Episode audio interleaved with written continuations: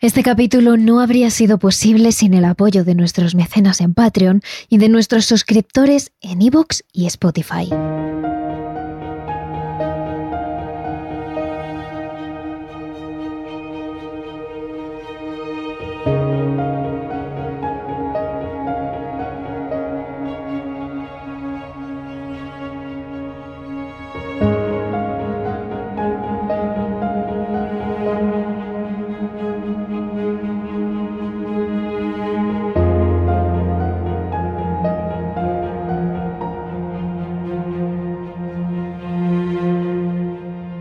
Mucho que nos gusten los casos y las historias reales, hay veces que necesitamos darle un poquito de fantasía a la vida y recordar esos cuentos que nos hacen estremecer, que nos hacen olvidarnos de nuestra propia vida y nos sumergen en la historia de los personajes.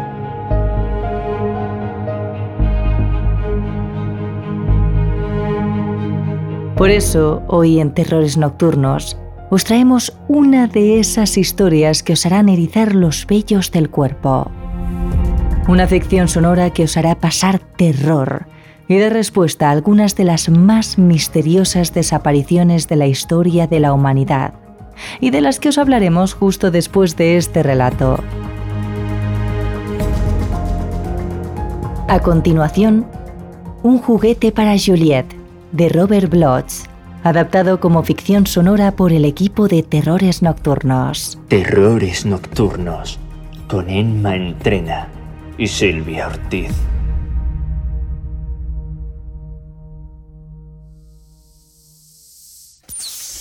Te he traído un juguete nuevo. Está siendo descontaminado, pero lo tendrás contigo en un momento. Aunque veo que ya tienes muchos, ¿no? Abuela, están todos rotos. Mira esta de aquí. Lo dejé hace unos días en ese ataúd de piedra. Y no te creas. Al principio lloró y se retorció.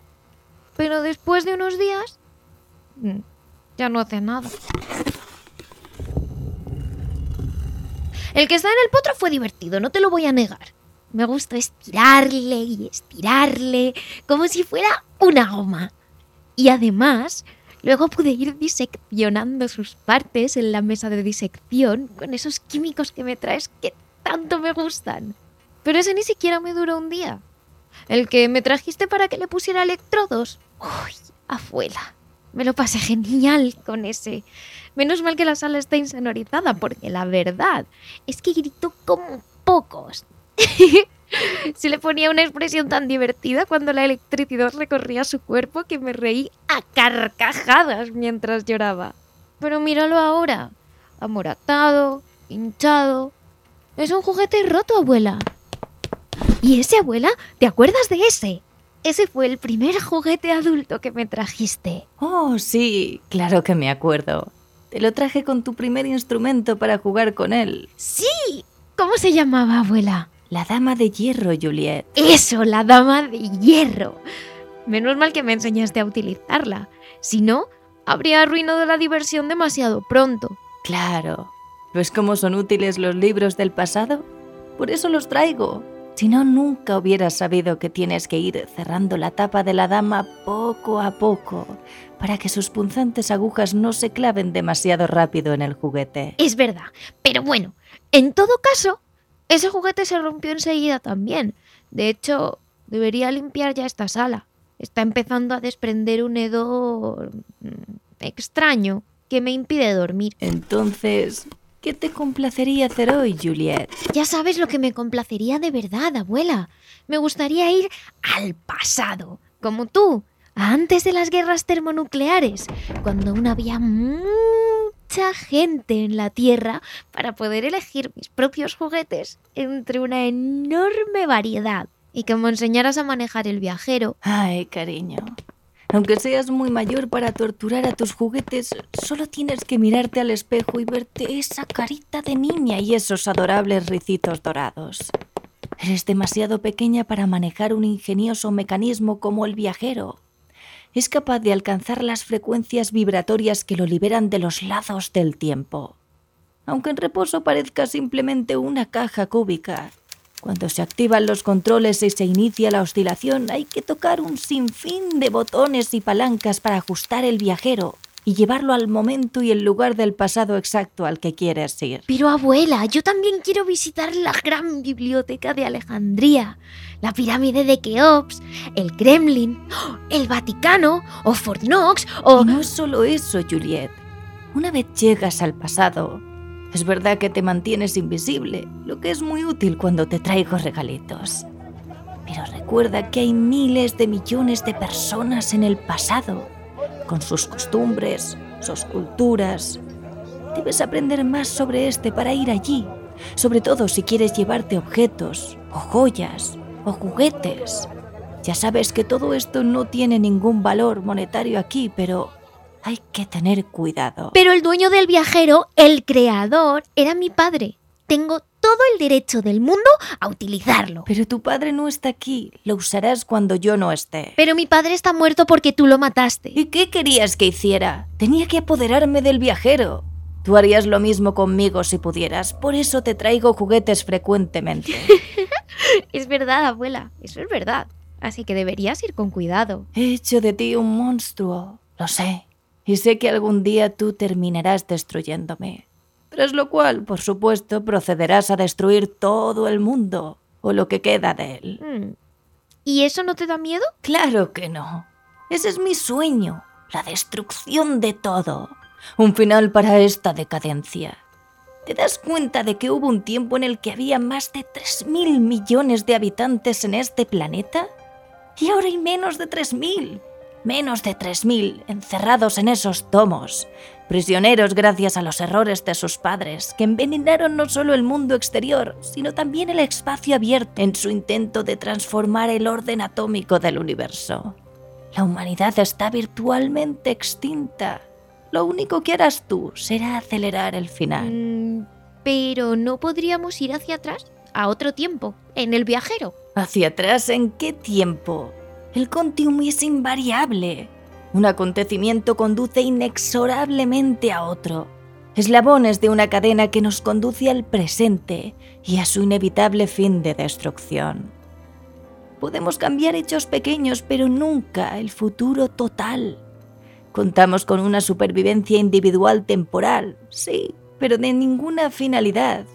Y ninguno de nosotros está capacitado para vivir en el ambiente más primitivo. De modo que quedémonos aquí y extraigamos todo lo que podamos de este momento. Mi alegría es ser la única poseedora y usuaria del viajero. En cuanto a la tuya, Juliet, la tuya son los juguetes. ya sabes que me encantan los juguetes, abuela. Desde que me trajiste el primero cuando tenía... Mm, ¿Ocho años? Ah, sí, recuerdo ese niño. No quería cooperar y acabaste golpeándole con una barra de acero. Ay, sí. Y por eso me trajiste enseguida al segundo. Y se cooperó estupendamente. Ay, me divertí tanto con él, cortando partecita a partecita de su cuerpecito y abriendo esa pielecita tan fina. Por eso en ese momento te bauticé como Juliet. Por esa novela del Marqués de Sade que te traje poco después de aquello. Julieto, las prosperidades del vicio. Ah, sí, lo leí con mucho gusto, abuela. Me encanta el marqués de Sade, como bien sabes. Pero... ¡Ay, abuela, deja ya esa copa! Tráeme al nuevo juguete que me estás poniendo nerviosa. Juliet, ten un poco de paciencia. No es tan fácil como ir al pasado con un aturdidor y traerte una nueva víctima. En el pasado pululaban toda clase de extraños microorganismos, por eso tienen que ser cuidadosamente descontaminados hasta quedarse asépticos. Disfruta de este delicioso momento de anticipación antes de que llegue uno nuevo. ¿Y, ¿Y cómo es, abuela? ¿Es joven? No, no, no, no. ¿Es salvaje? ¿O más bien distinguido? ¿Podré mantenerlo vivo durante mucho tiempo? ¿O podré jugar días y días? ¿O... ¡Ay, no, no, no, no, no! No no me contestes a eso. Creo que esta vez no quiero eso quiero mm, algo rápido. Solo me sentiré apaciguada por la acción más directa. Creo, sí, creo que voy a ir directa por el cuchillo. Seguro. Recuerdo aquel suave y frío. Benjamin Bathurst, un diplomático inglés de guerras napoleónicas. Te divertiste con ese durante días. Y luego a la aviadora norteamericana, Amelie Earhart, poco después en el pasado. Ella era una mujer fortísima, por todas las cabezas nucleares. Esa sí que resistió. Y cómo olvidar el regalo más especial de todos. La tripulación entera del velero Mary Celeste. Te duraron semanas. ¿Seguro que no prefieres algo así? Vale, reconozco que aquellas veces fueron muy buenas, abuela. Mm, Me encantó leer cosas de los juguetes después. Me encantó saber que en el pasado se pasaron meses o años buscándolos. Que para los humanos de ese tiempo sus desapariciones fueron algunas de las más misteriosas del mundo. Tengo que confesar que me encantaba saber que mientras que en medio mundo estaban buscándolos, ellos estaban aquí, en mi potro de tortura, en mi mesa de disección o simplemente atados en ese poste muertos de hambre y de sed. Sí, reconozco que fue placentero, abuela. Pero sigo pensando que esta vez... mm, no sé. Anda, venga, da igual, dámelo ya, abuela, dámelo ya. Oh, mira, querida. Parece que el proceso ha finalizado y enseguida tendrás tu recompensa. Me muero de curiosidad. Dime cómo es. Es un inglés de la época victoriana. Muy formal y educado, por lo que parece. ¿Joven? ¿Guapo? Aceptable. ¿Quién es? ¿Alguien de los libros? Ignoro su nombre. No encontramos identificación durante la descontaminación, pero por sus ropas y modales y el pequeño maletín negro que lleva en mano cuando lo descubrí a primeras horas de la madrugada, calculo que debe ser un médico regresando de alguna llamada de urgencia. Me gusta la combinación. ¿Formal y educado? Tienes algo en mente, estoy segura. Hmm, Sí, ¿Puedo observar? no esta vez. Muy bien. No te enfades. Te quiero.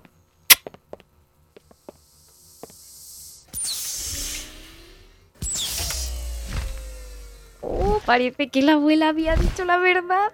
Es usted un buen juguete. Unos... hmm, ¿30 años? Calculo. ¿No es verdad? Aunque... hmm, aún me pierdo con cómo aparentáis los años los humanos del pasado. Atractivo, aunque no guapo, aunque he de reconocer que me gusta ese perfecto traje negro. Una pena lo de las patillas, podría haber subido de puntos.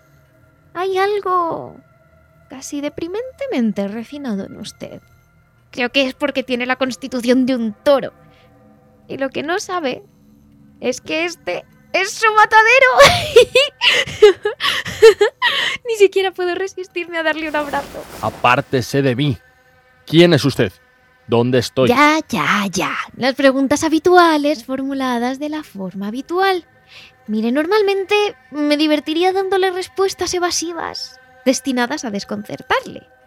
Pero esta noche siento... ¡ah! Siento una impaciencia que no ha hecho más que aumentar desde que le he abrazado. Dígame. No comprendo. ¿Estoy vivo o esto es el cielo? Estás vivo, querido. Maravillosamente vivo. Pero mucho más cerca del cielo de lo que piensas. ¿De esto que tengo guardado bajo la almohada? Es un cuchillo. ¿Qué cuchillo? ¿Se refiere a este cuchillo que he extraído cuidadosamente de debajo de su almohada mientras usted me abrazaba de forma tan extraña y precipitada? Usted... Usted no es un hombre formal y educado. No, no, no, no. No es un médico refinado. Su rostro... Su rostro está salido de una auténtica pesadilla. ¿Quién es usted? Oh, esa sí que es una pregunta formulada de la forma habitual, desde la garganta de una mujer atemorizada, muerta de miedo ante la visión de mi cuchillo y del enviadable físico. Nunca digo mi nombre real, ni siquiera mi seudónimo, pero con usted, que veo que comparte mi gusto por la tortura y la disección, haré una excepción. En los periódicos me llaman Jack, Jack el Destripador. Y le diré una cosa, las prostitutas de Londres le agradecerán su servicio.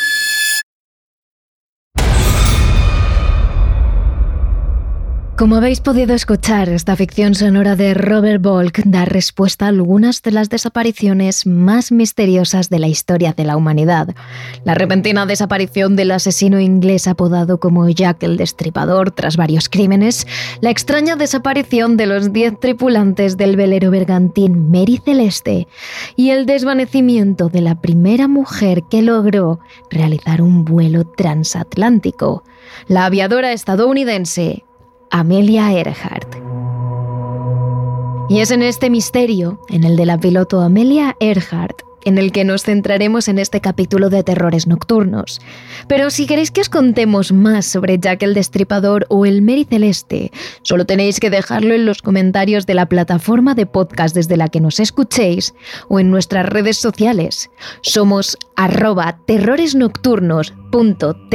RN en Instagram y TikTok y arroba terrores barra baja TRN en Twitter y en YouTube.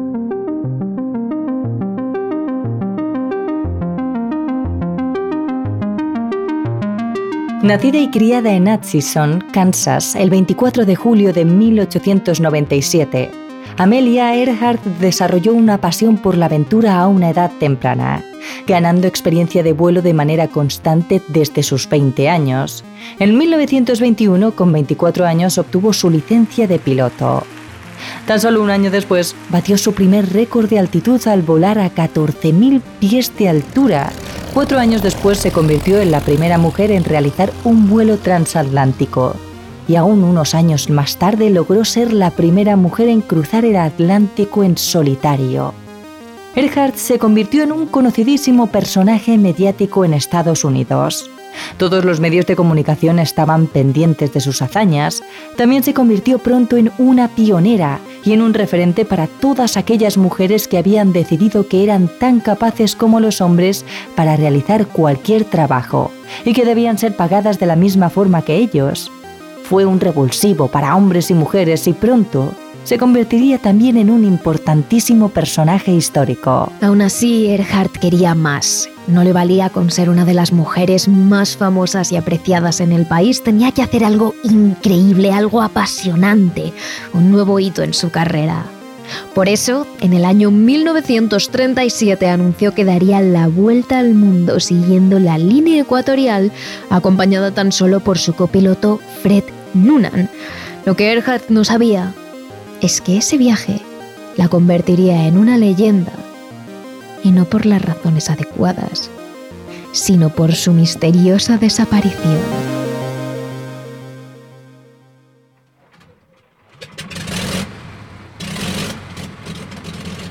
Después de recibir su avión, el Electra, ambos partieron de Los Ángeles hacia Florida el 21 de mayo de 1937 y el 1 de junio iniciaron su travesía definitivamente empezando en Miami.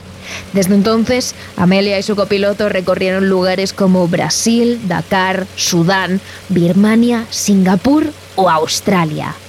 Amelia Earhart y Fred Noonan podían recorrer más de 22.000 kilómetros al mes. Así, emprendieron su última etapa de vuelo en la que pronto regresarían a Estados Unidos desde Australia, pero esta vez entrando por el lado contrario al que salieron, la costa oeste.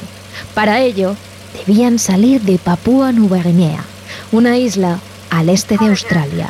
Desde allí, Amelia Earhart avisó por radio de que iban cortos de combustible y pronunció las últimas palabras del mundo que escucharían de su boca. Vamos en línea norte-sur. Poco después de eso, el 2 de julio, una terrible tormenta sorprendió al Electric en vuelo y nunca más se volvió a saber nada de Amelia Earhart o de Fred Nonan. El presidente Roosevelt envió nueve barcos y 66 aviones en busca de Amelia Earhart, invirtiéndose más de 4 millones de dólares.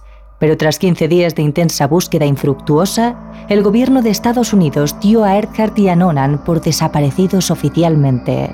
Sin embargo, como en toda desaparición misteriosa, existen varias teorías sobre qué podría haber pasado realmente con Amelia Earhart y sobre todo dónde podría estar su cuerpo.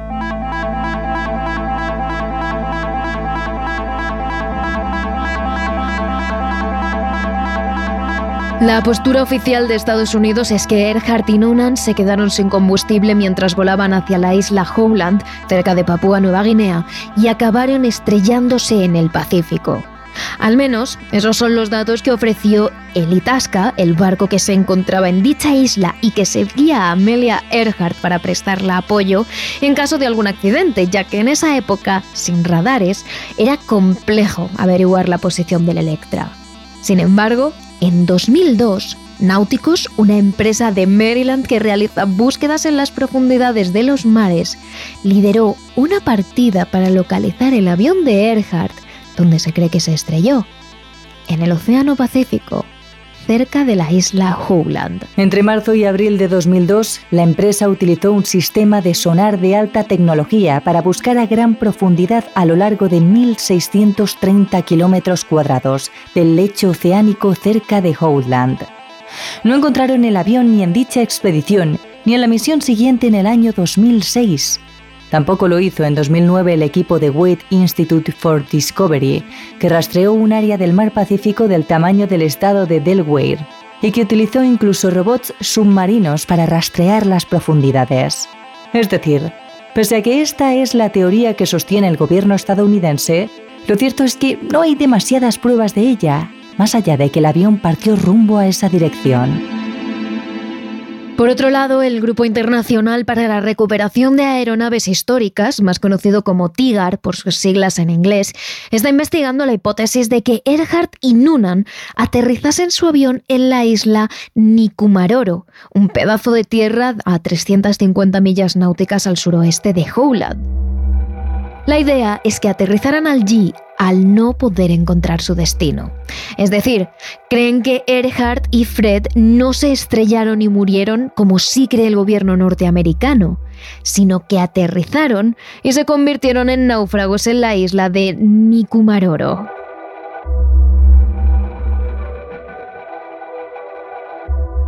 Ellos se basan en que en la época en la que desapareció Earhart, la marea de Nikumaroro era especialmente baja, lo que dejaría al descubierto una superficie coralina a lo largo de la orilla, lo suficientemente plana y larga para aterrizar. Además, se basan en que a partir de 1937, cuando los británicos intentaron colonizar la isla, estos encontraron un campamento nocturno, varios aportes de aeronave, incluyendo lo que en Tigar creen que es el tren del avión de Earhart, y fragmentos del hueso de un hombre y una mujer. Por su parte, Tigar ha realizado 12 expediciones a Nikumaroro desde 1989, y en ellas han encontrado lo que podría ser una parte del fuselaje del Electra y un bote de cristal que se corresponde con uno de los cosméticos que utilizaba Earhart, una crema para suavizar las pecas de su cara. La tercera y última teoría afirma que Earhart y Noonan no eran nada menos que espías estadounidenses y que su misión no era otra que llegar hasta Japón con la coartada de su vuelta al mundo para dar informe al gobierno estadounidense sobre cómo estaba la situación del país nipón. Recordemos que estamos en 1937, poco antes de que estallara la Segunda Guerra Mundial y con unas enormes tensiones entre estadounidenses y japoneses por el control de los mares. Por lo tanto, esta teoría indica que el plan original de Earhart siempre fue llegar a las Islas Marshall. Lo que no esperaba, según el libro Amelia Earhart Survived del coronel de la Fuerza Aérea de Hawái, Rollin C. Reineck, es que los japoneses interceptarían sus comunicaciones por radio y la capturarían a acusada de espionaje. Después de eso, algunos piensan que tanto Earhart como su copiloto fueron asesinados, pero no es el caso de Reineck y otros expertos y militares estadounidenses. Ellos creen que Earhart, y quizá también Nonan, volvieron a Estados Unidos con nombres falsos por su seguridad y por la seguridad. Según una teoría, Earhart se escondió bajo el nombre de Irene Crackmal y a continuación se casó con Guy Bolam, convirtiéndose en Irene Bolam, que murió en Nueva Jersey en 1982. Sin embargo, como siempre decimos en terrores nocturnos, aunque en este caso viene aún más a cuento, todo está en el aire. Todas las teorías tienen su base, pero ninguna tiene su comprobación total. Así que tú, ¿qué crees?